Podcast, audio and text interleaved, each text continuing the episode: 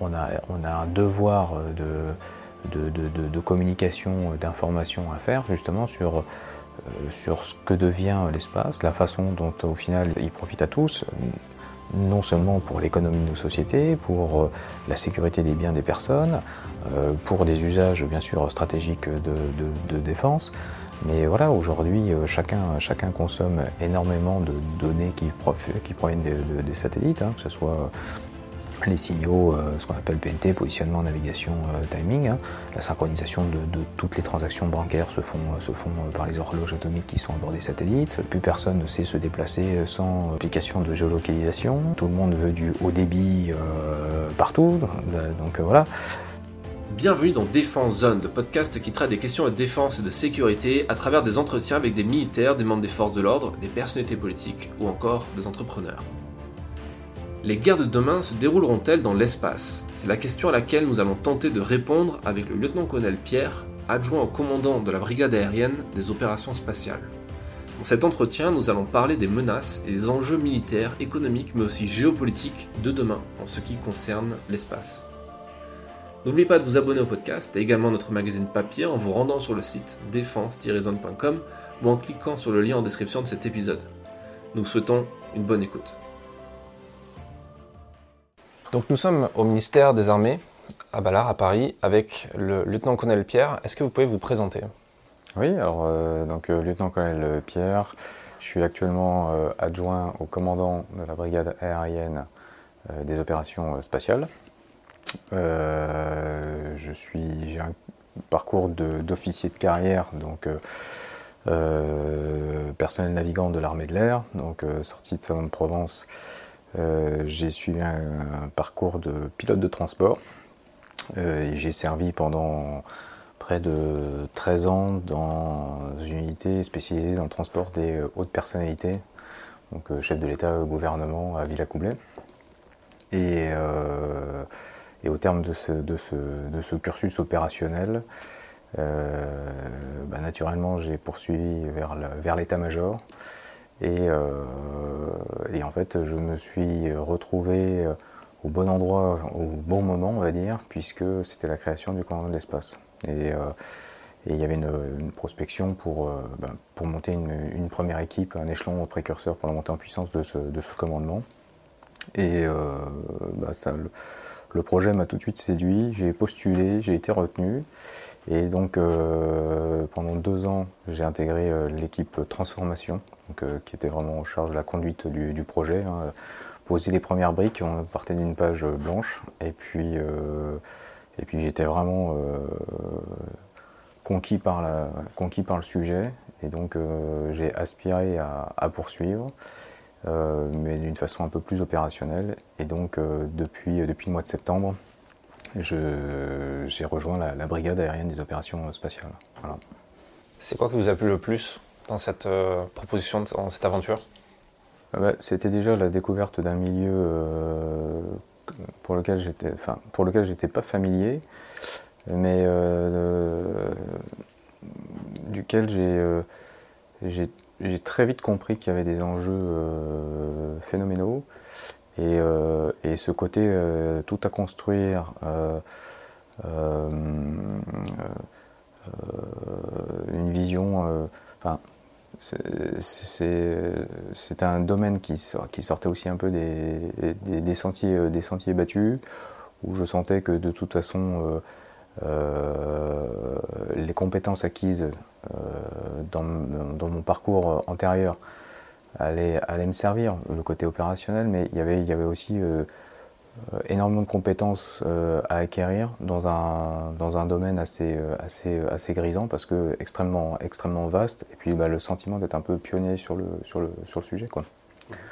Donc ça c'était et, c'est toujours extrêmement stimulant. C'est-à-dire que même là au bout de au bout de trois ans, je suis super content de, de, de m'investir dans ce dans, dans, ce domaine parce que le, champ de compétences, de connaissances à acquérir est, très très vaste. Donc au final, je trouve que c'est une super opportunité de, dynamiser une carrière. C'est-à-dire que ben, voilà, je, me suis vraiment super épanoui euh, dans, cette carrière de, pilote, de navigant, avec tout, tout ce qu'on peut connaître dans, une carrière opérationnelle de, navigant. Mais là aujourd'hui, bah, j'ai vraiment l'impression de, redémarrer avec la même flamme que quand j'ai poussé la porte de l'école de l'air. voilà, et je me dis, bah, le, champ de progression, il est, il est énorme. Donc ça, c'est extrêmement grisant. Quoi.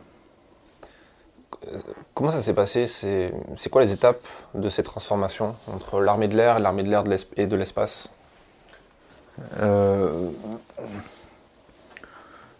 je, bon, je, suis arrivé à une période où euh, des, choix, des choix stratégiques de réorganisation avaient déjà été faits. C'est-à-dire que voilà, euh, il, y a eu, un choix de, confier le commandement de l'espace à l'armée de l'air.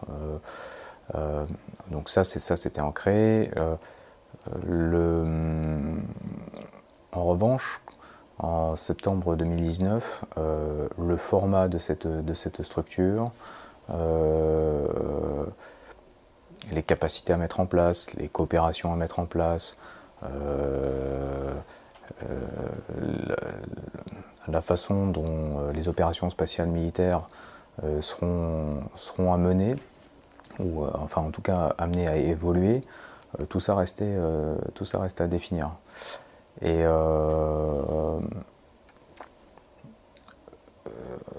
ce que je disais tout à l'heure, en fait, j'ai eu le sentiment d'arriver avec une page vraiment, vraiment blanche.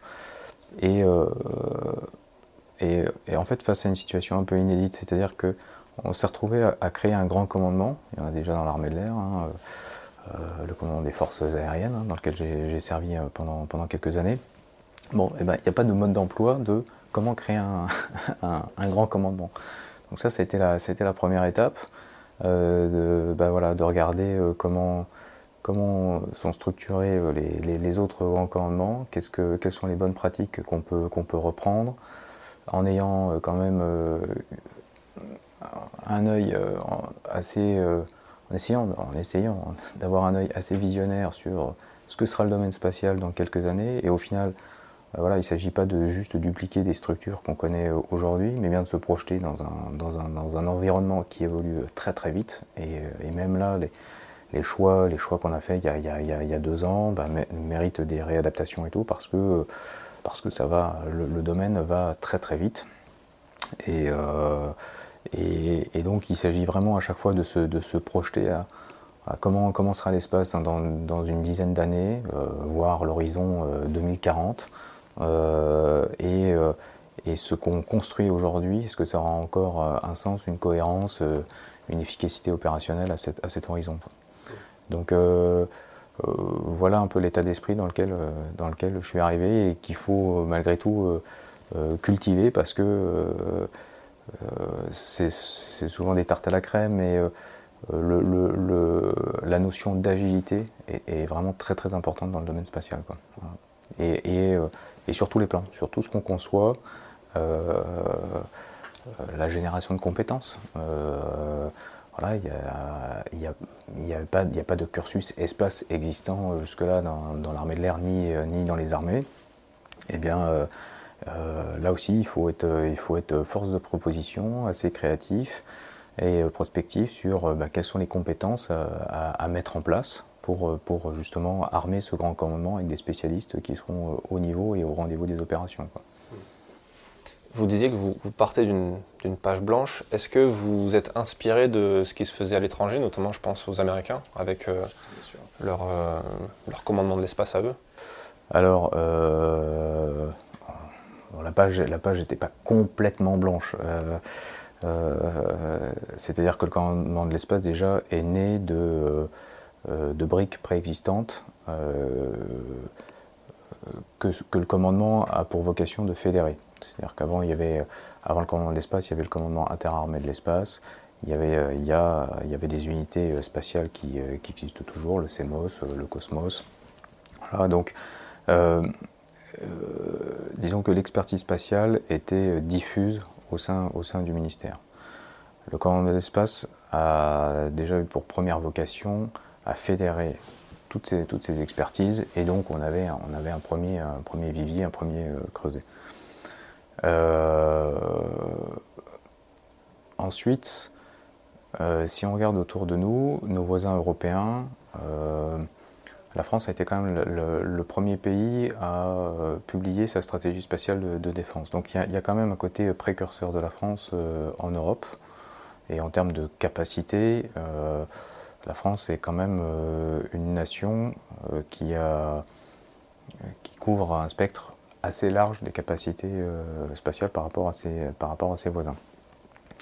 Euh, néanmoins, euh, on s'est quand même intéressé à ce que faisaient les uns les autres, mais en tout cas, jusque-là, la France est plutôt moteur que. Dans, même si depuis 2019, toutes les, la plupart des, puissances européennes ont créé leur commandement de l'espace. Mais au final, ce sont plutôt nos voisins qui regardent comment nous, on fait notre montée en puissance bah, pour, euh, euh, assurer la, leur. Alors les États-Unis, euh, oui, bien sûr,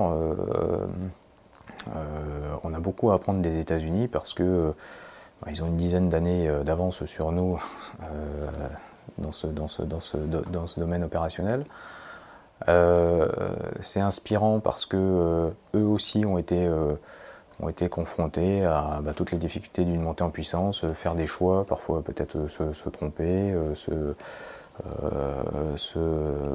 se, réarticuler.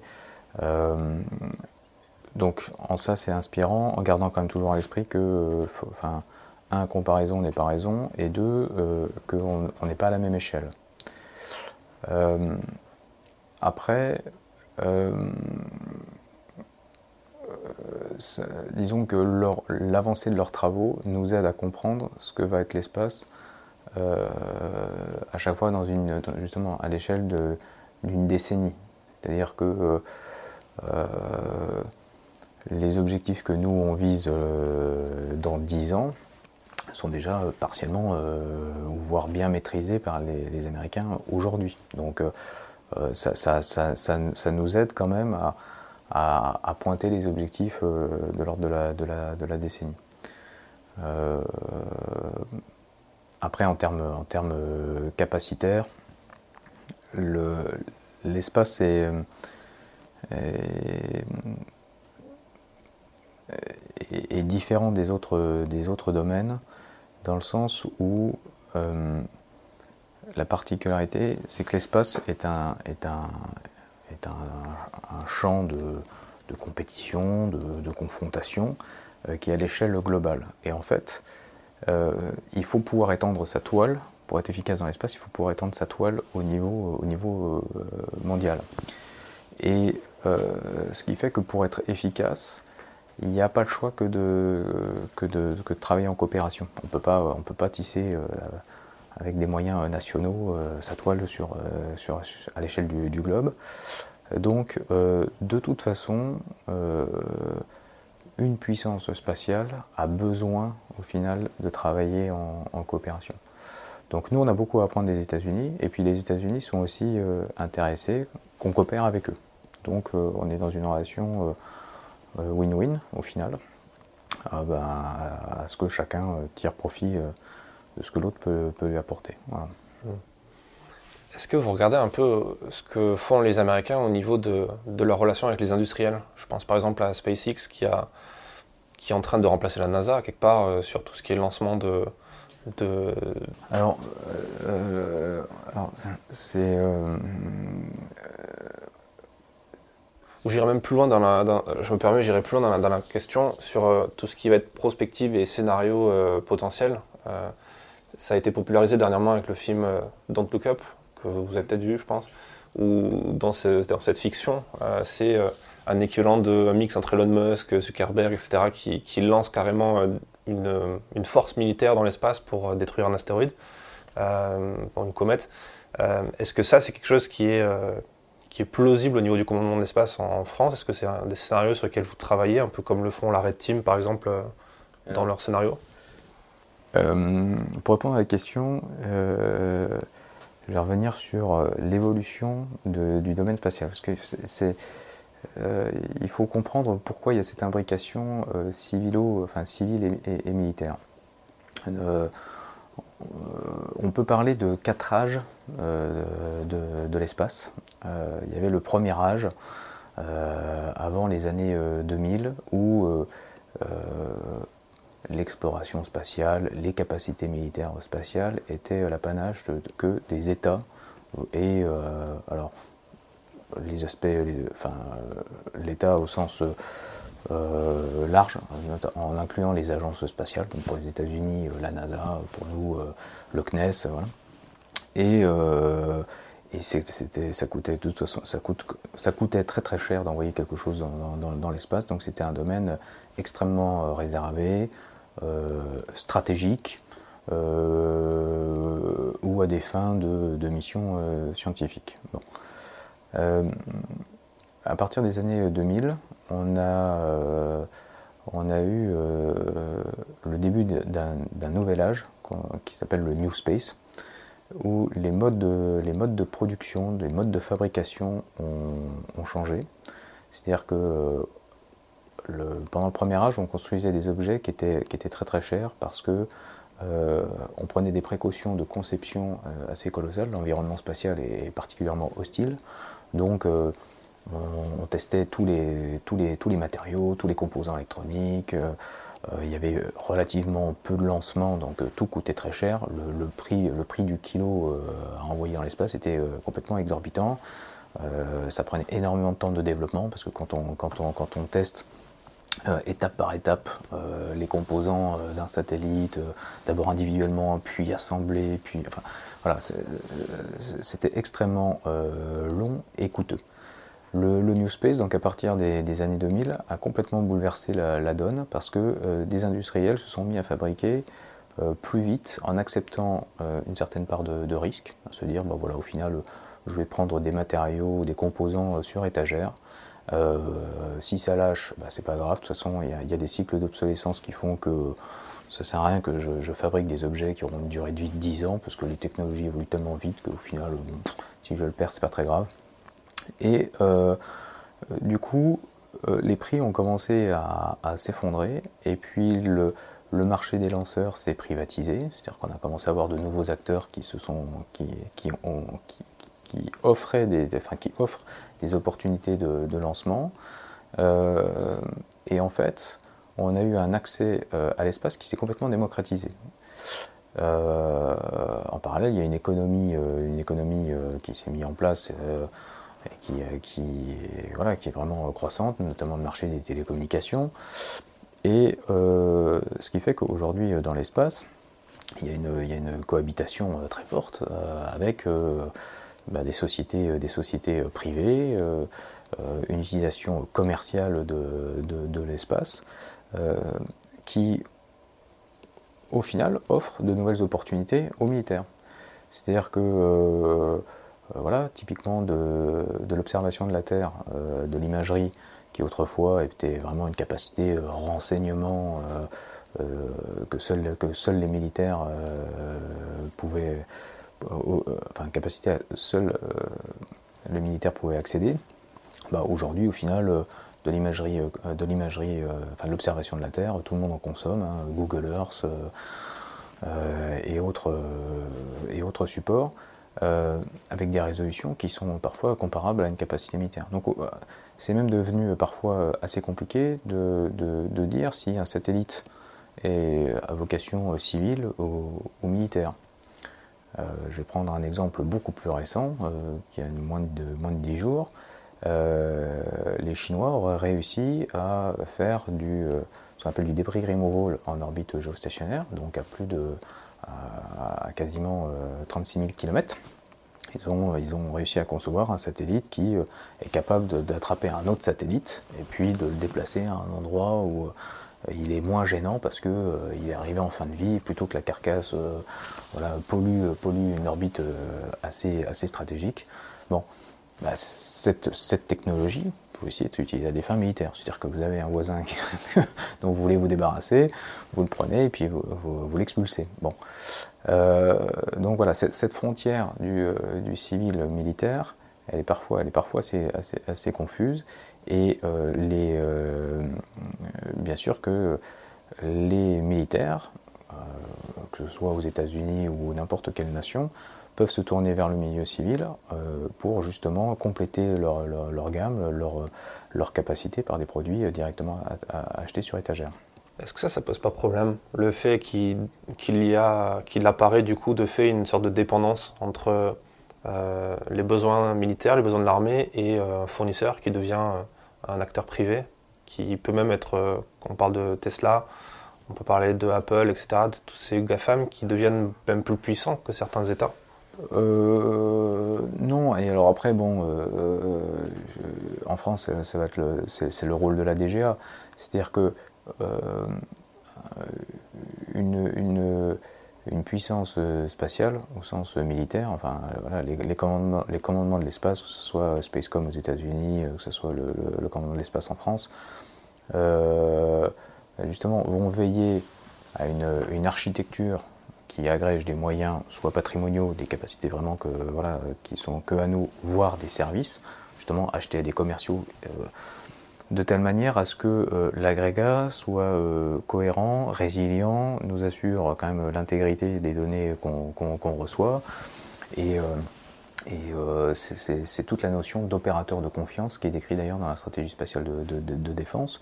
Donc bien sûr, c'est ce que je disais, la singularité de l'espace est d'être global et permanence. Hein. Il n'y a pas de jour, de nuit dans l'espace. Hein. En fonction de, de, l'heure, il se passe. Enfin, voilà, c'est vraiment un, milieu euh, global et permanent. Euh, euh, pour lequel il est très difficile d'avoir des moyens patrimoniaux répartis. Donc on est, on est dépendant soit de coopération, soit de services de, de, commerciaux qui eux-mêmes ont tissé leur toile, des multinationales, et, et à chaque nation de s'assurer au final de, euh, du, niveau de confiance qu'on peut accorder à ces, à ces opérateurs euh, civils. Donc euh, bien sûr en France on va travailler de préférence avec des opérateurs qualifiés de, de, confiance. Les États-Unis font la même chose de leur côté. Alors après, il y, a un très grand décalage entre nos deux BITD.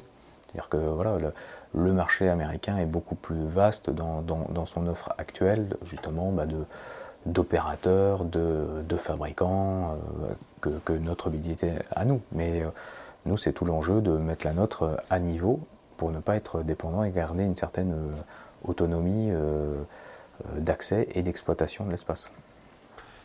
Comment ça se passe en termes de souveraineté et notamment en cas d'agression? Là, vous parlez, vous donnez un exemple de de satellites qui pourraient euh, euh, détruire notre satellite quelque part, parce que s'il change l'orbite, ça, pourrait même euh, mettre en péril son système. dans ce cas-là, qu'est-ce qui se passerait si par exemple c'était un satellite français qui était visé par un satellite chinois? Alors la première difficulté, c'est de voir, comprendre et attribuer ce qui se passe. C'est-à-dire que très concrètement, je prends je sais pas, un satellite de télécommunication, admettons que du jour au lendemain, vous ne recevez plus votre signal. Euh, donc il va, falloir comprendre, ce qui se passe. Je disais, c'est un environnement euh, particulièrement hostile. Euh, il y a des rayonnements qui peuvent être fatals à certains composants électroniques. il y a des débris qui, circulent à plus de 7 km par seconde. Rien qu'un boulon de, 1 cm de surface peut être létal pour un, satellite. Bon. Ça, peut être, une panne euh, technique euh, à bord du, satellite. Bon, il y, a, on va dire, ces, causes accidentelles, et puis après, effectivement, on peut faire l'objet d'une menace. Les moyens d'action aujourd'hui que l'on connaît euh, à l'encontre d'un satellite, le, panel est, assez large. Il y a des actions cinétiques, donc euh, voilà, c'est euh, en gros, je tire sur un, satellite un objet qui arrive avec une certaine vitesse et je, le détruis. je peux le brouiller, je peux l'éclairer avec des armes à énergie dirigée, oui, enfin des, on va dire des armes énergétiques. Euh, je peux euh, l'arrimer, ce que, je, décrivais tout à l'heure, et, puis euh, le, déplacer. j'en passe, le, panel est assez, assez large. Et la difficulté va être justement de, de bien comprendre ce qui s'est passé, pourquoi j'ai eu ma panne? Et pour ça, en fait, il faut voir en permanence son satellite, euh, les autres, détecter euh, les manœuvres et avoir cette information en temps euh, quasi continu. Parce que c'est pas parce que vous allez voir votre satellite ennemi à 30 km du vôtre qu'au final vous allez pouvoir assurer que si votre satellite ne marche pas, c'est parce que votre voisin été à 30 km.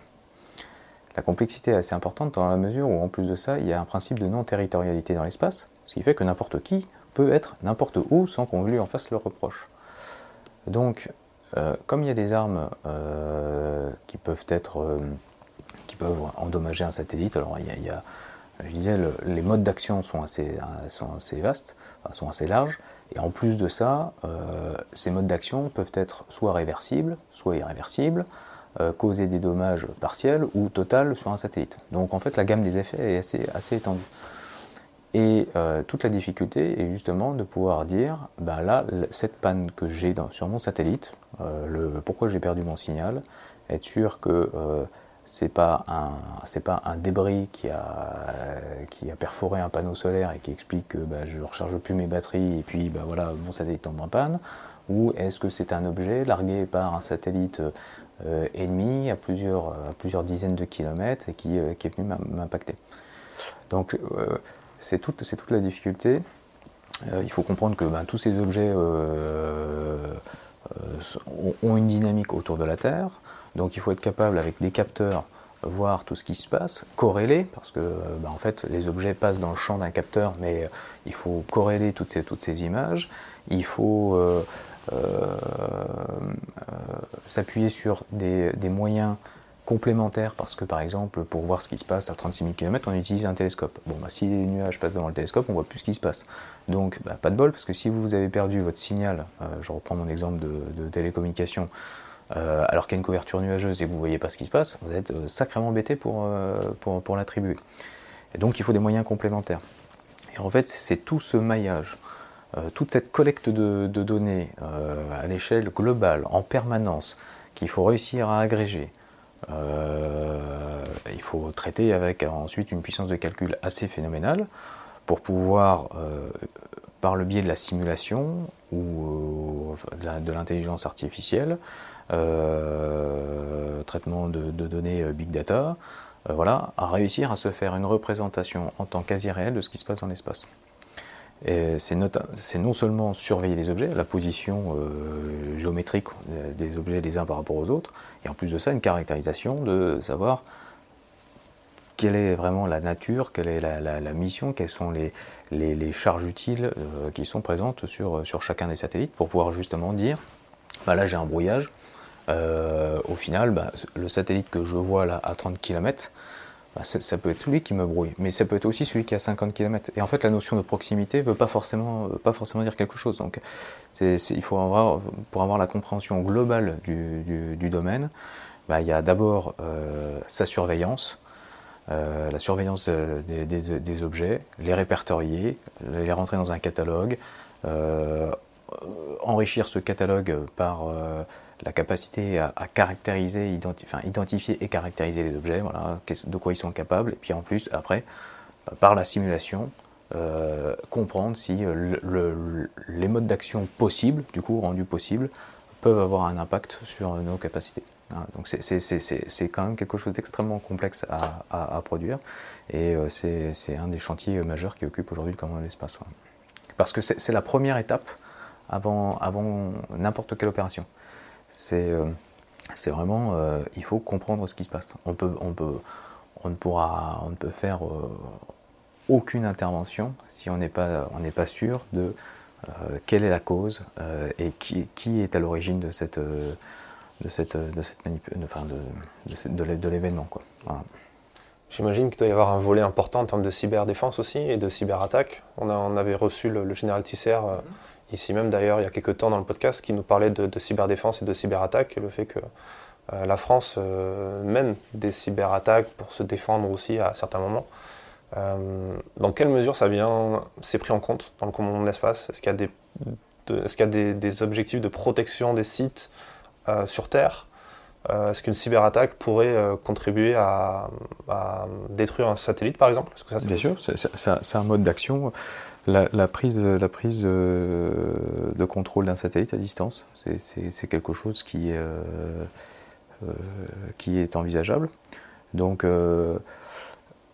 pour, bien comprendre en fait quels sont les risques, il faut comprendre que une capacité spatiale, c'est un satellite qui tourne autour de la Terre, facile, un réseau au sol, ce qu'on appelle un segment sol, par lequel va transiter euh, plusieurs informations, euh, à la fois des télécommandes et télémesures qui permettent de donner des ordres aux satellites. Qui euh, jusque-là, les, satellites sont, alors bon, c'est en train d'évoluer, mais sont assez peu autonomes au final dans leur, dans leur navigation, dans leur mission. Ce sont des ordres qu'on leur transmet depuis la Terre.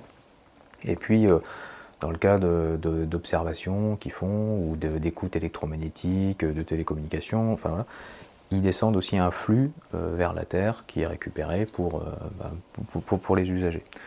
Et donc, euh, ce, segment, ce, segment liaison de données entre le sol et, et, le, la Terre, et le satellite, pardon, présente forcément des vulnérabilités. Et puis toutes les informations ensuite qui circulent euh, au sol, entre les centres de contrôle, euh, les antennes, euh, les centres de mission, ben là aussi présentent des, vulnérabilités cyber. Donc bien sûr, c'est quelque chose qui est pris en compte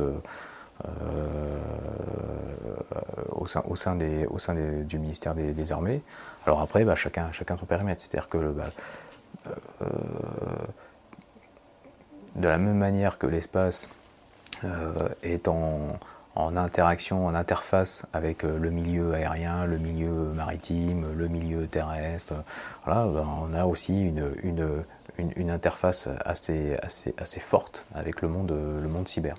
Donc ben là, on travaille, on travaille conjointement à, un, bien cartographier, s'assurer, maîtriser nos vulnérabilités, et puis euh, inversement, regarder les vulnérabilités euh, cyber de nos potentiels adversaires. Sachant que l'espace, c'est un peu comme les, eaux internationales, on peut y faire un peu ce qu'on veut, il n'y a pas vraiment de, logique étatique. Euh, est-ce qu'il y a des textes ou des accords qui ont été signés entre des pays pour dire qu'il y aura pas de, il y aura un accord de non-agression dans certaines zones de l'espace ou, euh, Alors c'est euh, c'est une très bonne question.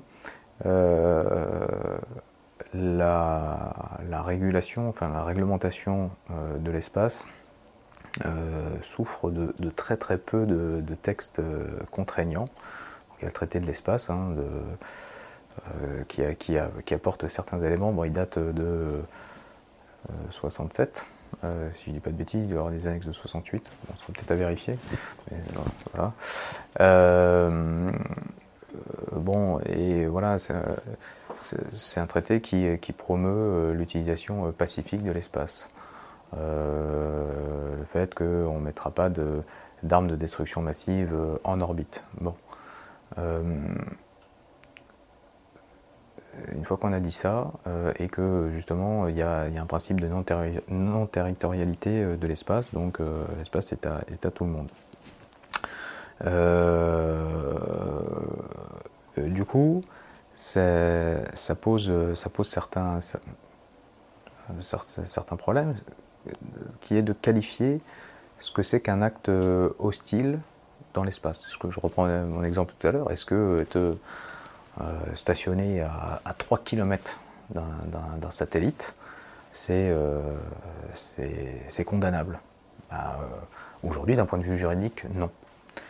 Est-ce que mettre un satellite euh, qui appuie des opérations militaires, donc euh, qui fournit de l'imagerie, des télécommunications à des militaires. Euh, est-ce que c'est contraire à une utilisation pacifique de l'espace? Non. L'usage en, tant que tel ne menace pas les autres dans, l'espace. Est-ce que fabriquer un satellite qui est capable de déplacer un autre satellite? On est dans l'usage non pacifique de l'espace. Non. Donc vous voyez, en fait, c'est là où c'est très compliqué de pouvoir dire ce que c'est que mettre une arme dans l'espace. Parce que quand on utilise une technologie duale, c'est infaisable. Et c'est la voie que, que, privilégient par exemple les Russes et les Chinois aujourd'hui. eux prônent un, euh, enfin, un, traité qui, euh, qui, qui, qui, reposerait sur l'interdiction de placer des armes dans l'espace. Et on voit bien la difficulté de définir ce que c'est qu'une arme dans l'espace. Euh, la France et, le Royaume-Uni sont plutôt moteurs au travers d'une résolution au Conseil de sécurité euh, euh, de, de, l'ONU euh, de promouvoir des, des, comportements responsables. Donc on n'est pas sur des, des, textes contraignants, on est sur essayer de, de, responsabiliser, on va dire, les, les, utilisateurs de l'espace, à dire que, ben voilà, si, si euh,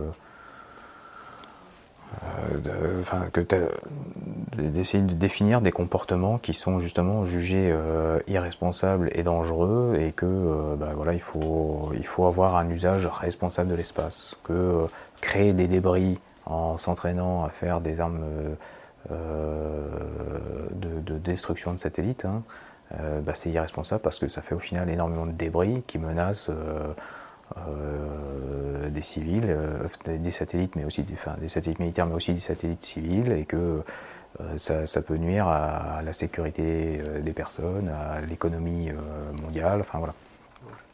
Donc la, France est plutôt sur ce portage-là. Là, on parle de, scénarios qui, qui concerneraient un conflit entre pays.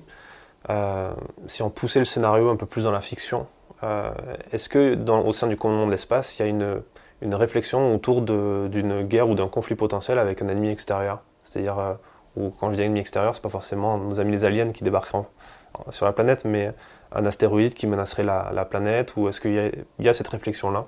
Non, alors le, périmètre de la, stratégie spatiale de défense, il est euh, sur le fait qu'on de reconnaître que, le, que l'espace est un milieu stratégique, qu'aujourd'hui euh, c'est un, milieu euh, dans lequel il y a un continuum euh, compétition, confrontation, enfin contestation et potentiellement confrontation, et que dans ce cadre-là, nous devons adopter les moyens qui nous permettent de protéger nos satellites d'intérêt. Donc euh, on est vraiment dans une posture défensive. L'idée c'est pas de, partir, d'être un va en guerre euh, dans l'espace et de, se dire bah voilà euh, on, utilisera justement nos moyens spatiaux pour, pour affaiblir une, puissance, une puissance quelconque. Pas, du tout. Là l'objectif c'est de dire voilà nous on estime que les capacités spatiales représentent des, un intérêt stratégique et nous, nous aurons les moyens de protéger euh, ces capacités. Ça s'arrête là. D'accord. Mais protéger, est-ce qu'il y a une, une logique d'union justement avec tout ce qui est dans l'espace pour pouvoir euh, protéger euh, la planète en tant que telle et pas forcément une nation qui posséderait des satellites? Alors contre quelle menace? Je sais pas. Non, euh, alors très honnêtement, il y a eu une expérimentation euh, qui est en cours, mais là, je, risque de dire des bêtises. Donc, euh, sur de la NASA, hein, sur la, capacité à, modifier la, trajectoire d'un astéroïde. je n'ai pas, les détails, donc honnêtement, je ne vais, pas, partir sur ce domaine. Mais non, il faut, il faut comprendre que au final, la, menace à l'échelle mondiale, c'est que aujourd'hui tout le monde veut du spatial, civil, militaire, pour, parce que voilà, c'est un, milieu stratégique. Euh, euh, avec des enjeux économiques qui sont assez, assez, assez colossaux. Hein. On voit bien que les GAFA investissent massivement dans des, dans des, hyper constellations, enfin des super constellations. Parce, que, parce que le marché de la télécommunication est, exponentiel. et donc en fait tout le monde a quand même un intérêt que toute, toute cette structure spatiale soit soit pérenne dans le temps. C'est pas pour euh, quand on commence à investir des constellations à, Starlink, le, dernier objectif, il me semble que c'était plus de 30 000 satellites. Euh, bon, voilà, ça représente quand même un certain nombre de lancements. Alors même si le coût, euh, enfin l'accès, à l'espace tend, à diminuer, ce sont des investissements colossaux. Donc en fait, tout le monde a quand même intérêt à ce que la cohabitation se passe bien et que chacun apporte des garanties de maîtrise euh, de son propre système et que chacun ne soit pas un danger pour l'autre. Donc c'est même une problématique avant tout, je vais dire, civile que militaire, euh, qui s'appelle euh, le, SST, hein, Surveillance, Space Surveillance and Tracking, qui est de s'assurer de l'anti-collision de chacun. C'est-à-dire que on est passé, quand je suis arrivé au commandement de l'espace en 2019, il y avait, il y avait en gros 2000 euh, satellites actifs, on est, à, plus de 5000 en deux ans et demi. Donc euh, voilà, 2021 euh, a été une année encore record en, termes de, lancement.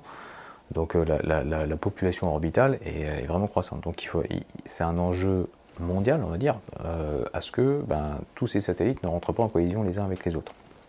Et donc l'effort va être collectif à s'assurer que justement euh, les objets ne rentrent pas en collision entre eux, parce que euh, il y a ce qu'on appelle le syndrome de Kessler qui est absolument à éviter, c'est-à-dire que c'est gravity, hein, c'est à partir d'une collision, ça fait des débris qui détruisent en, série, c'est le carambolage spatial, et au final euh, la pollution complète d'orbite, et bon bah ça, personne n'a intérêt à, y venir.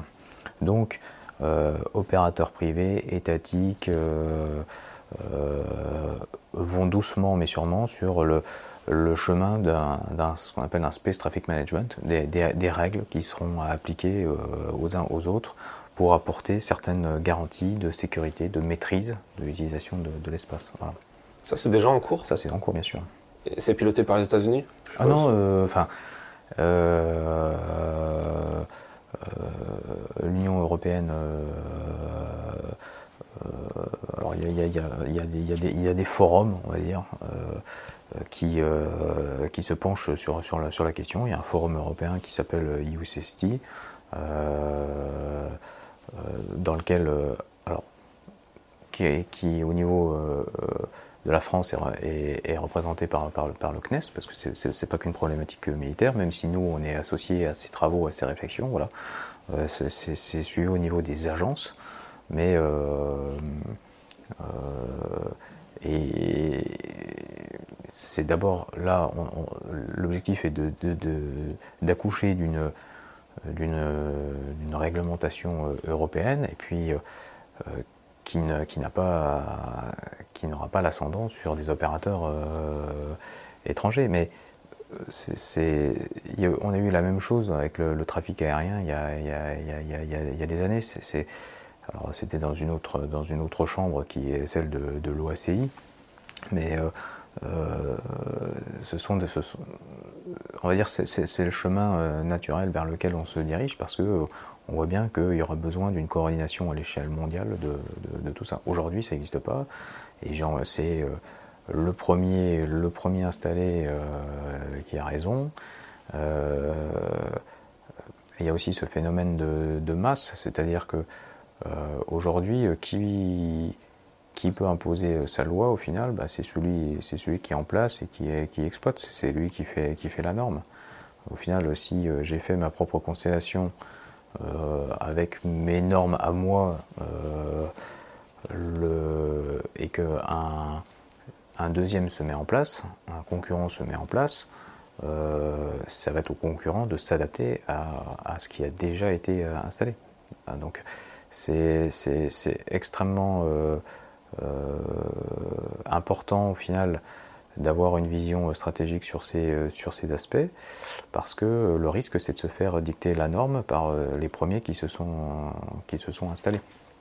Des normes technologiques, des normes réglementaires, voilà. Est-ce que quand vous faites une constellation et vous espacez des objets de, je vais dire une bêtise, mais 200 km, est-ce que c'est safe ou pas? Bah, Peut-être que celui qui s'est installé 5 ans auparavant euh, qui maîtrise euh, euh, parfaitement l'espacement de, ces satellites, va vous dire que c'est vous le danger qui venez 10 ans après et qui positionnez vos objets à, je ne sais pas, peut-être 50 km, 50 km près. Donc voilà, il y a, des enjeux assez, assez colossaux, justement à, garder une certaine autonomie euh, stratégique, une certaine souveraineté euh, d'accès et d'exploitation de l'espace. C'est toujours euh, ça qu'on a dans le collimateur, c'est l'autonomie d'appréciation de la situation, d'accès et d'exploitation de l'espace. Ne pas se faire dicter ou interdire l'accès à l'espace par, des normes qui euh, qui, voilà, qui, qui arriverait et pour lesquels, enfin, qui nous exclurait d'office parce qu'on euh, on n'est pas, pas au rendez-vous. Donc c'est un enjeu assez important. En parlant d'accès à l'espace, aujourd'hui pour accéder à l'espace, il faut forcément une base de lancement avec des lanceurs. Euh, la France, le territoire, enfin le territoire de la France, ça se passe pour le coup en Guyane, avec le centre spatial guyanais. c'est quoi c'est quoi la vision du commandement de, de l'espace sur ce territoire-là, sachant qu'il y a des des problématiques euh, depuis, euh, depuis un certain nombre de temps sur, le, site de Kourou, euh, en lien avec la population locale, avec les acteurs économiques aussi. le commandement de l'espace n'a pas d'action particulière sur le, port spatial de, de Guyane. la contribution des armées, en revanche, est la protection du site de lancement. Donc euh, ça se fait avec des moyens de l'armée de l'air et, des autres armées. Mais euh, on va dire, euh, notre champ d'action, il s'arrête à ça. Faire des bulles, des bulles de protection pour les lancements sensibles. enfin, la, bulle est adaptée en fonction de la sensibilité de ce qui est, de ce qui est envoyé dans l'espace. Mais, mais ça s'arrête là. Hmm. Il y a une protection aussi euh, en dehors des, phases de lancement pour tout ce qui va être justement cyberattaque ou euh, parce que c'est quand même depuis ce, port-là qu'on peut, avoir accès à, l'espace. Alors, euh, le, ce que je disais tout à l'heure.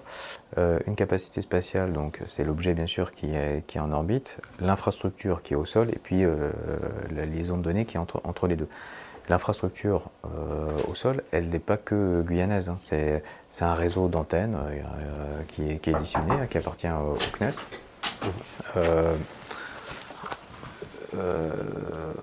Et donc la criticité, elle n'est pas, pas uniquement sur euh, les radars ou les, antennes qui sont présents euh, en Guyane. Donc oui, tout ce réseau aujourd'hui fait, fait l'objet euh, d'une attention particulière pour, pour ben, conserver l'intégrité de, nos capacités, bien sûr. Mais ça se fait, ça se fait en, en collaboration avec euh, l'exploitant de ce réseau, qui, euh, qui n'est pas que le MINARM, hein, qui, est, qui, est, aussi le CNES, qui est avant tout le CNES. Et donc il y, a, ce dialogue très important entre le CNES et le, et le et comme a l'espace, on va dire, euh, bien justement pour veiller à l'intégrité de ces réseaux. Dans ce, dans ce port spatial, au CSG, il y a la présence d'un de, Russes à travers le lanceur Soyuz, puisqu'il y a des accords euh, avec le centre spatial. Euh, ça pose des, questions en termes de souveraineté, en termes de géopolitique aussi, de relations internationales. Euh, quel regard vous, portez sur ça sur, sur cette implication, enfin sur cette imbrication plutôt de, Là, il ne faut, faut, pas perdre de vue que là, on, est sur une exploitation commerciale hein, du, du, port, du port spatial.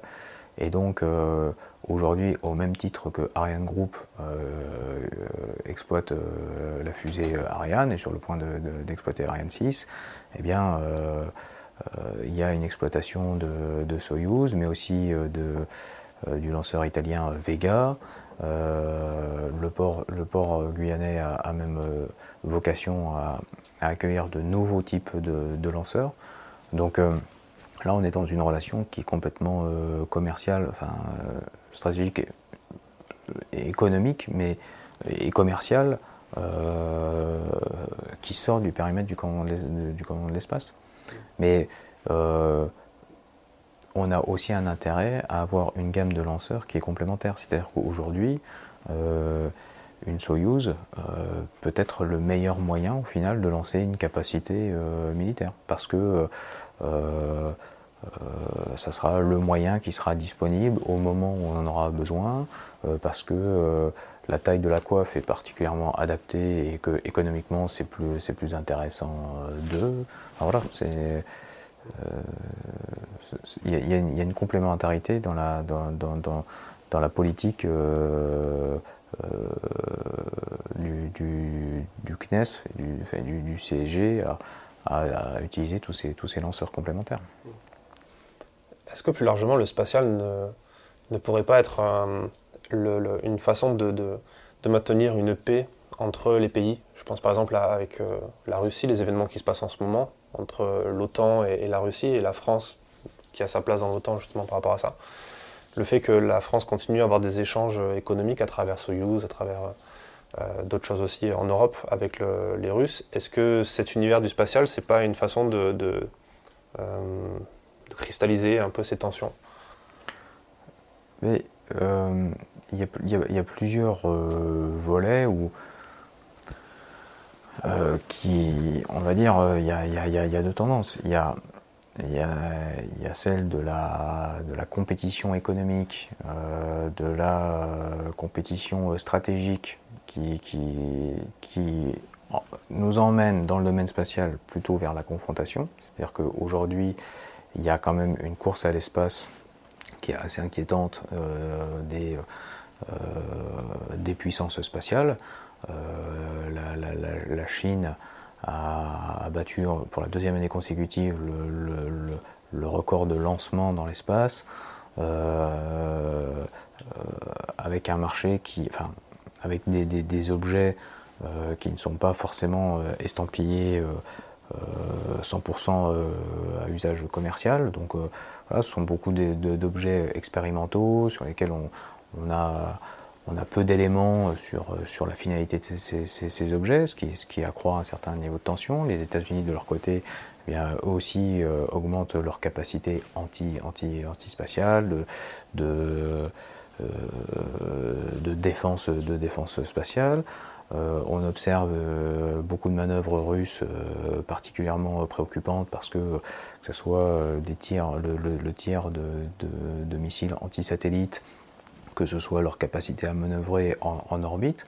Bon, tout ça euh, fait quand même peser un climat, une tension euh, euh, qui, est, plutôt croissante. Donc, chacun a bien compris que la maîtrise de l'espace était une façon de prendre l'ascendant sur l'autre. Donc, il y a, y a d'une certaine façon un niveau de tension qui est croissant dans l'espace, qui euh, s'ajoute à de la compétition euh, euh, purement économique. voilà, si je prends l'exemple des, méga constellations, bah, le premier qui aura vraiment sa méga constellation opérationnelle dans l'espace risque de bouleverser le monde des télécommunications qu'on connaît aujourd'hui, euh, qui repose essentiellement sur la fibre d'infrastructure au sol, bon bah là, là euh, vous serez capable de distribuer de l'internet haut débit euh, partout dans le monde, en Afrique, enfin voilà donc il y a des bouleversements aussi économiques à attendre à ce niveau-là, donc la compétition est aussi, elle est aussi économique. et puis à côté de ça, euh, si, je pourrais encore prendre comme exemple la, course euh, vers la Lune ou, euh, Mars, où là aussi ça joue des coudes quand même entre, entre les grandes puissances. Donc voilà, on, sent qu'on est quand même sur un, chemin qui va plutôt vers la conflictualité que sur l'apaisement et, voilà. Mais c'est tout, tout l'enjeu d'ailleurs pour le camp de l'espace, c'est de c'est d'avoir une bulle cette, dans, cet environnement qui nous permette d'apprécier la situation, de l'anticiper et d'avoir les moyens de se défendre d'une agression. Et puis à côté de ça, ben, bien sûr, euh, il y a quand même, euh, euh, énormément aussi de, projets scientifiques, de, coopération qui abaissent le, niveau de tension. Et je, ne peux pas prédire quelle sera la situation dans les années à venir si l'une des, des, des, mouvances aura, aura, le pas sur, sur l'autre. Mais oui, on continue à avoir la station internationale avec avec des Russes et des Américains et des Européens euh, dedans. Euh, euh, on, a, on a des projets de coopération avec les Chinois, avec des Russes. et, donc, c'est un, équilibre, à mon avis, très fragile. Et puis, où l'intérêt supérieur est certainement de, préserver cet équilibre. J'imagine que tout ça a dû relancer aussi une sacrée dynamique dans tout ce qui est euh, euh, renseignement militaire, euh, ou notamment la DGSE, il doit y avoir forcément des opérations qui sont menées pour essayer de, savoir justement ce qui se trouve dans les, lanceurs qui sont envoyés par des puissances étrangères. Ah bah c'est la, la, problématique que j'évoquais tout à l'heure, hein, c'est l'enjeu de connaître, comprendre ce qui se passe dans l'espace.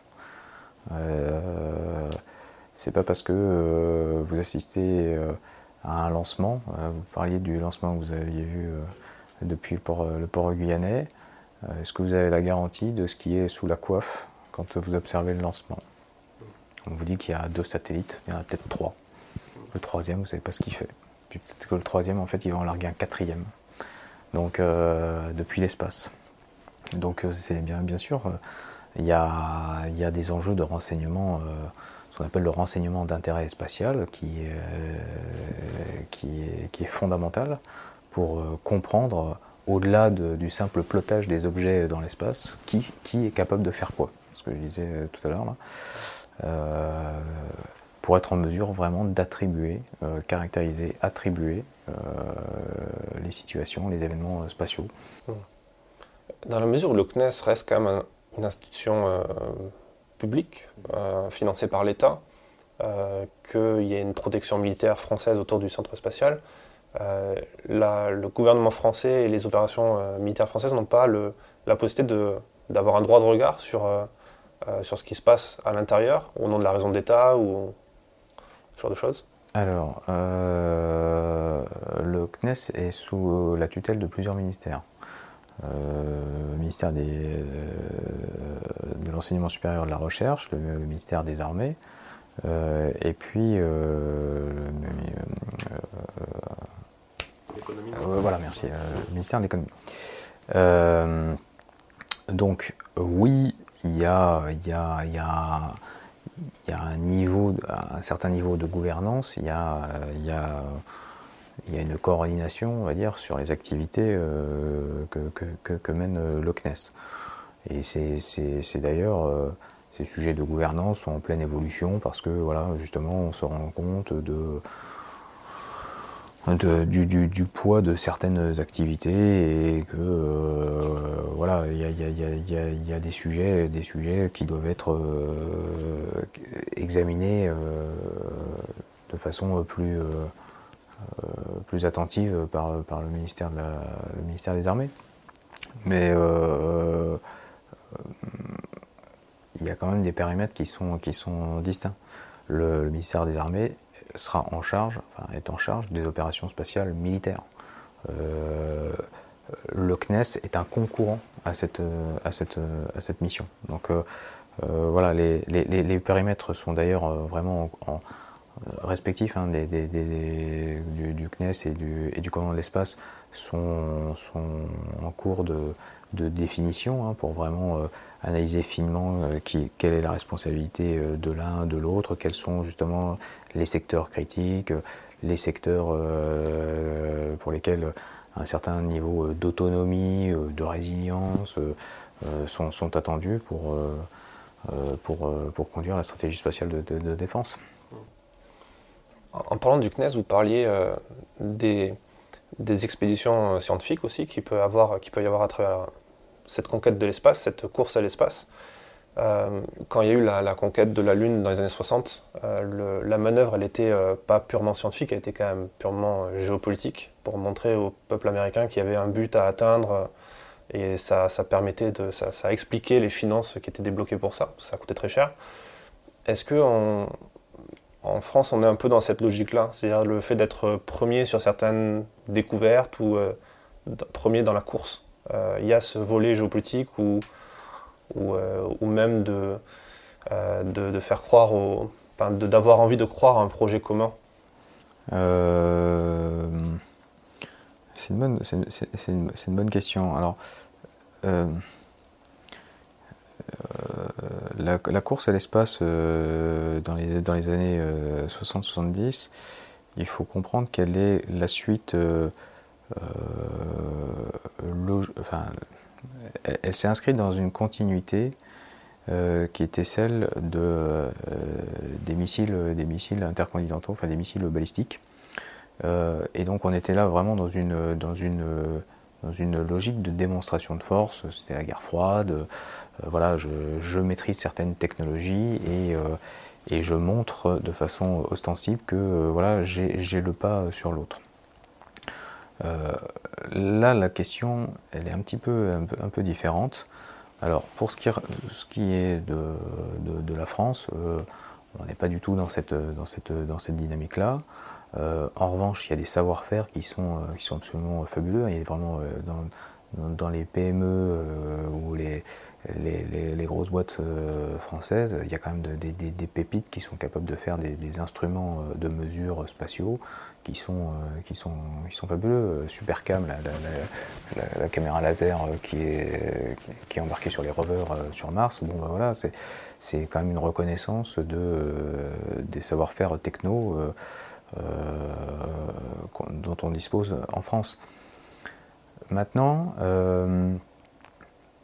aujourd'hui, c'est sûr que la, course, la course à l'espace bon, est quand même je parle des États-Unis, euh, enfin des, grandes puissances, hein, la Chine, la, aussi. Euh, il, faut, convaincre quand même du bien fondé de, tous, ces, investissements parce que euh, c'est quand même assez consommateur de, crédit et donc il faut bien convaincre euh, la population du, bien fondé de, ce choix au final qui, est fait au, plus haut niveau de l'État. Euh, et c'est sûr que ces victoires euh, dans l'espace, hein, le fait de d'envoyer un spationaute, d'envoyer quelqu'un sur la Lune, voilà, sont des, des, symboles visibles d'un certain niveau de maîtrise qui contribuent au final à, consolider euh, cette, image d'un État euh, fort qui engage certes des moyens, mais qui, euh, remporte des victoires. Donc, on va dire, c'est, ça, ça, fait partie du, de la panoplie d'influence que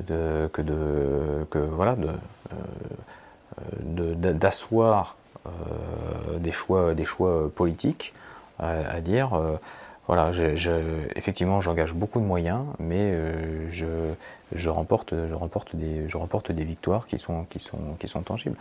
Euh, il faut regarder l'ascension euh, vraiment fulgurante des, Chinois dans le, dans le, domaine spatial. Hein. Le premier taïkonaut, il me semble que c'est 2008. on est en 2021, ils, ils sont en train d'assembler leur première station orbitale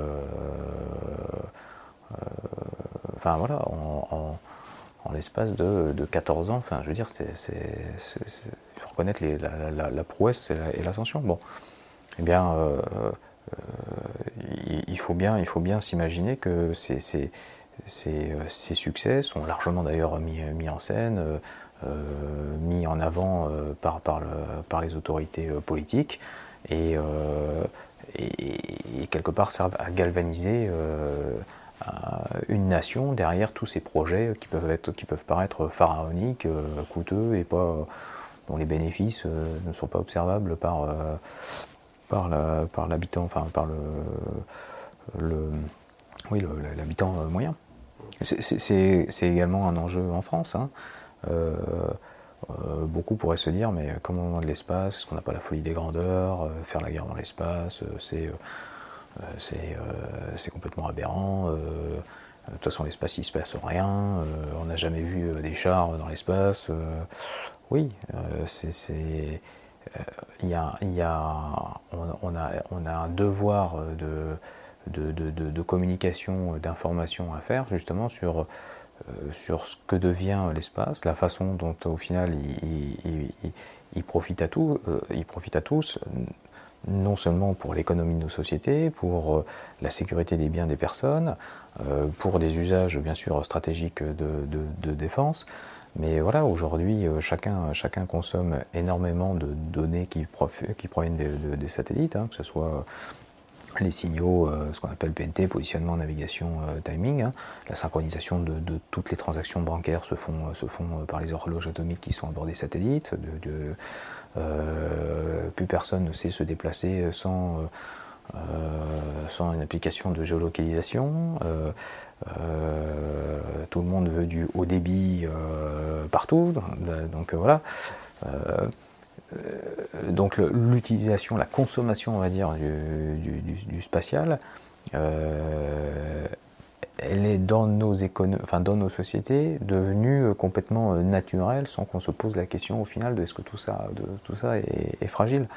Donc là aussi, ben, à nous de, bien expliquer au final les vulnérabilités, les dépendances, les dépendances qu'on qu'on s'est créé aussi à cet environnement-là euh, et euh, comment on est en mesure et de, le défendre et la, la, voie, la voie à prendre pour, euh, pour, le, pour le défendre correctement. J'ai l'impression que vous avez un peu la même problématique que le, le Com Cyber, en fait, qui, qui essaie d'expliquer aux gens que si demain l'outil informatique disparaît, enfin, ou est attaqué, c'est tout notre système économique qui, qui crache, en fait. Ça, ça va profondément bouleverser notre façon de vivre. Et, pour revenir sur, euh, voilà, c'est important d'avoir euh, euh, des, symboles tangibles de, réussite pour justement fédérer une nation autour de, tous ces investissements et tout ça. on voit aussi que, à l'inverse, quand ça se passe mal, c'est très difficile de rallier des programmes, enfin, de faire adhérer à des programmes spatiaux par la suite. C'est ce qu'a connu les États-Unis euh, avec les, euh, euh, la perte de, des Challenger, où voilà, la, NASA, après, a ramé pendant des années et des années pour, pour obtenir des, des, budgets. Donc voilà, il y a, cet enjeu de, bah, de rallier la population à la cause, que ce soit pour, pour des, des, enjeux de, bah, de, de de, comment, de prestance, mais de, de, poids sur la, sur la scène internationale, voilà, dire bah, je, je, suis une puissance qui, qui investit et qui pèse euh, dans la communauté internationale parce que, parce que voilà, j'ai euh, été le premier à faire ci, je suis le premier à faire ça, et où j'ai les moyens de vous faire. C'est très important, même dans le champ des perceptions. Euh, il suffit d'une bonne démonstration technologique pour passer un message à, tout le monde. Regardez une capacité anti, une, capacité anti-satellite. Donc, euh, ce qu'ont fait, fait les Russes là récemment, euh, tirer sur un de leurs satellites, bon bah, c'est une démonstration euh, technologique qui parle à, tout le monde et voilà, le message est clair en disant bah, j'ai les moyens de vous, de, vous détruire un satellite dans l'éventualité où il y aurait euh, un événement comme celui-ci, c'est-à-dire qu'une nation euh, détruit le satellite d'une autre nation depuis la Terre, là on est d'accord que ça rentre dans le cadre d'une agression et que ça pourrait déclencher un, conflit Ah ben c'est... oui. Euh, là, dans la mesure où on est capable d'attribuer le tir, on, est, on est capable de... Oui, c'est une agression armée, oui. Alors après, le, le champ des ripostes est, varié. C'est-à-dire que la riposte peut être dans le domaine spatial, comme il peut être dans d'autres, dans d'autres domaines. Est-ce que dans ce cadre-là, on, rentre dans le, le, giron de la haute intensité, qui est, qui est promue par, par le, par le chef d'état-major des armées? Est-ce que le commandement de l'espace a, sa place là-dedans? Ah ben, euh, de, toute façon, oui. Euh, le, euh, conflit haute intensité, par, par nature, va, englobe, toutes les briques de tous les domaines opérationnels. Donc la haute intensité inclut naturellement la défense spatiale. Est-ce que euh, aujourd'hui on, parle de satellites, on parle de pourquoi pas de, lanceurs qui pourraient détruire des satellites Est-ce que euh, c'est encore de la science-fiction de parler de, euh, combattants, d'humains qui sont entraînés, un peu comme des Thomas Pesquet, mais en, mode un peu plus militaire, pour faire des opérations dans l'espace ou pour être prêt à faire quelque chose dans ce domaine-là? Alors aujourd'hui, il n'y a de, a pas besoin de mettre des humains dans l'espace pour pour mener des opérations euh, spatiales. Euh, euh, c'est bah, comme le milieu cyber, hein, c'est une, une, singularité du, du, milieu où on s'affronte sans que des vies soient on va dire engagées de façon directe. Que. Mais il n'empêche qu'il il y a quand même une place du combattant dont l'aspect compréhension de la situation, euh, planification de l'opération, euh, choix, de, choix des modes d'action. Enfin, voilà, on n'est pas sur une, planification euh, automatique, même si je parlais tout à l'heure d'intelligence artificielle, elle est là pour aider à la décision. mais on reste dans des schémas extrêmement classiques où, voilà, à la fin, ce sont comme des hommes qui, vont hommes ou des femmes, hein, qui, décideront de, euh, de l'opportunité de mener une action ou pas dans l'espace, euh, du, choix de cette action. Enfin, Et le fait justement d'avoir été un pilote dans l'armée de l'air, au sein de l'armée de l'air, qu'est-ce que ça apporte comme, euh, comme compétence, comme connaissance? Bah, le, milieu, le milieu des opérations au sens large, c'est-à-dire que ces schémas de, d'évaluation de la menace, de d'analyse de la situation, de lancement d'une planification, de choix de, mode d'action. Enfin, ça, c'est quand même euh, transverse à, tous les domaines. Quoi. Et puis, euh, la, culture opérationnelle, c'est-à-dire, c'est la complémentarité d'ailleurs qu'on a avec le CNES, c'est-à-dire que le CNES nous apporte vraiment l'expertise technique, scientifique, pour, pour, voilà, appréhender ce, ce milieu euh, vraiment, vraiment euh, spécifique. Et puis bah, nous, on apporte le volet opérationnel de c'est quoi une opération. Euh, que ce soit des briques niveau tactique, opérative, voire, voire stratégique, et puis bah, comment on agrège ces, ces, ces, deux domaines de, compétences pour pouvoir justement être en mesure de conduire des opérations spatiales militaires et non pas, pas, pas, scientifiques. Dans, dans l'esprit, c'est vraiment, vraiment très différent. Dans cette optique, vous recherchez des. Euh, c'est quoi les profils que vous recherchez en termes de recrutement au sein de ce commandement? Alors, la, la, la, maquette, euh, la maquette RH qu'on élabore et qu'on révise chaque année, hein, parce que voilà, euh, est tirée par les compétences nécessaires à mettre en œuvre les capacités les, compétences requises pour la mise en œuvre des, capacités euh, qui vont être livrées euh, jusqu'à l'horizon 2030. Euh, Aujourd'hui, on a une feuille de route capacitaire qui nous emmène jusqu'en 2030 et un peu au-delà. Et bah, toute, la, difficulté est, ce que je disais, dans un travail un peu, prospectif, de se dire, voilà, quelle quelles compétences je dois maîtriser euh, pour être euh, autonome, pour faire, pour faire une appréciation de situation autonome, pour euh, planifier une opération, pour mettre en œuvre les charges utiles de ma capacité. Qu'est-ce que je dois détenir en propre Sur quelles compétences éventuellement extérieures je peux, je peux m'appuyer, que ce soit le CNES ou des entités du MINARM extérieures au CDE pour bah, ne pas créer non plus de, doublons et puis bah, d'être au juste format. Et puis comment, une fois que j'ai identifié ces, compétences, quel chemin, par quel chemin je peux arriver à les, à les détenir. Donc il y, a tout un volet formation qui, qui, est très important. donc bah, aujourd'hui, euh, on, conduit, on conduit euh, ce travail de façon itérative et euh, ben, bien sûr, naturellement, on s'intéresse aux formations du domaine spatial, donc qu'elles intéressent la conception d'un satellite, que ce soit celles qui intéressent la, la, mécanique spatiale, les, fondamentaux de la, mécanique spatiale, mais, mais pas que. Il y a, il y a on a des gens qui se spécialisent dans le, droit spatial, euh, parce que on parlait tout à l'heure de l'importance du volet euh, juridique. Euh. On a des gens qui, se, qui, vont se spécialiser dans le, développement d'algorithmes. Je parlais d'intelligence artificielle, de traitement de données big data. on a, besoin de ces profils-là.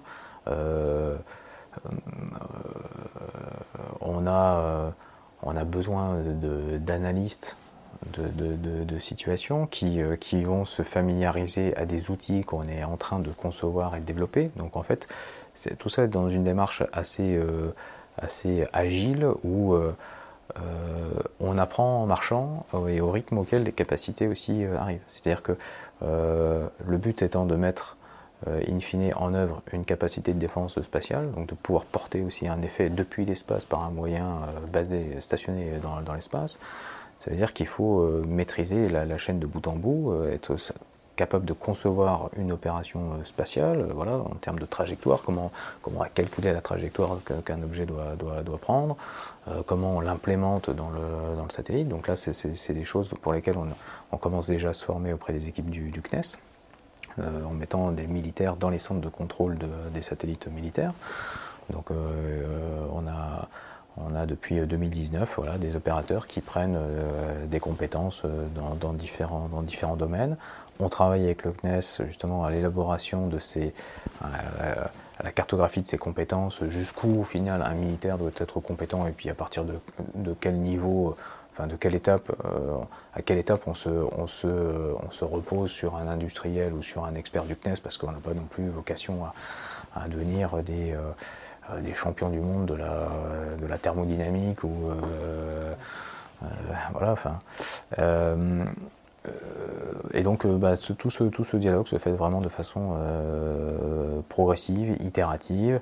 Il y a les partenaires étrangers aussi, on parlait des États-Unis tout à l'heure. Bon, bah, il y a un dialogue aussi avec les États-Unis pour voir euh, dans quelle mesure ils peuvent nous, appuyer, nous aider dans le, dans le domaine de l'information. Il y a des échanges, on a des officiers euh, d'échange, euh, enfin de, liaison pour le moment, où on accueille un officier allemand, un officier italien, un officier américain. la, réciproque, la réciproque est vraie, et puis bah, chacun se, nourrit mutuellement de, bonnes pratiques sachant que c'est un, un, sujet qui, euh, qui intéresse euh, euh, tous nos partenaires parce qu'on est tous soumis à, la, à, cette, à, cette, problématique, enfin, à cet enjeu qui est de monter en puissance et donc de faire grandir un vivier à partir de ressources euh, diverses. Euh, voilà, et comment on prend un aviateur, comment on prend un terrien, comment on prend un marin, avec son passé euh, opérationnel, certaines compétences, et puis bah, comment, on les complète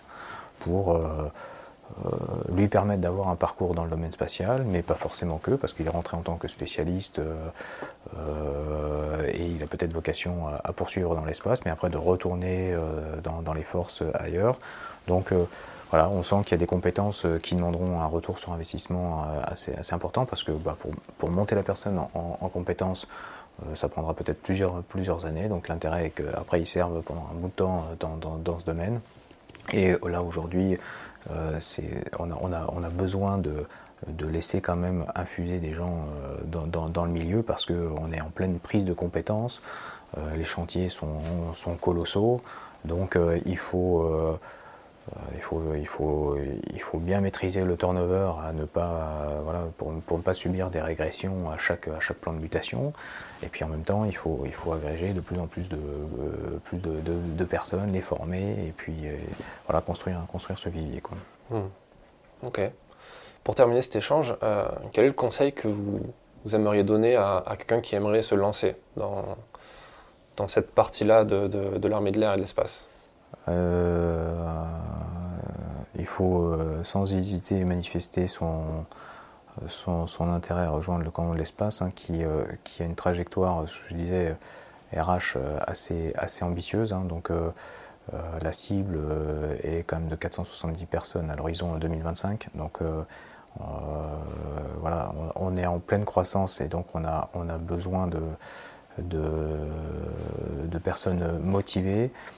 Euh, et je dirais que le de l'espace offre justement l'opportunité de se, de se former. Donc même si euh, au final on n'a pas, pas toutes les compétences, euh, enfin si on n'a pas de compétences spatiales au départ très marquées, bah, ce commandement offre l'opportunité de se, de se former sur le, sur, sur le temps euh, au, travers de, formations euh, diverses. C'est ce que c'est le parcours au final que, j'ai eu.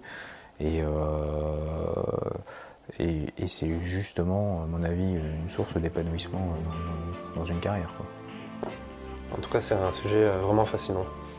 Et merci pour, cet échange et, toutes ces informations. J'en remercie. Merci d'avoir écouté cet épisode jusqu'à la fin. S'il vous a plu, partagez-le autour de vous et abonnez-vous au podcast pour ne pas rater les prochains. Défense Zone, c'est aussi un magazine en ligne et en papier disponible sur le site défensezone.com. Rendez-vous en description pour plus d'informations et à très vite dans un prochain épisode.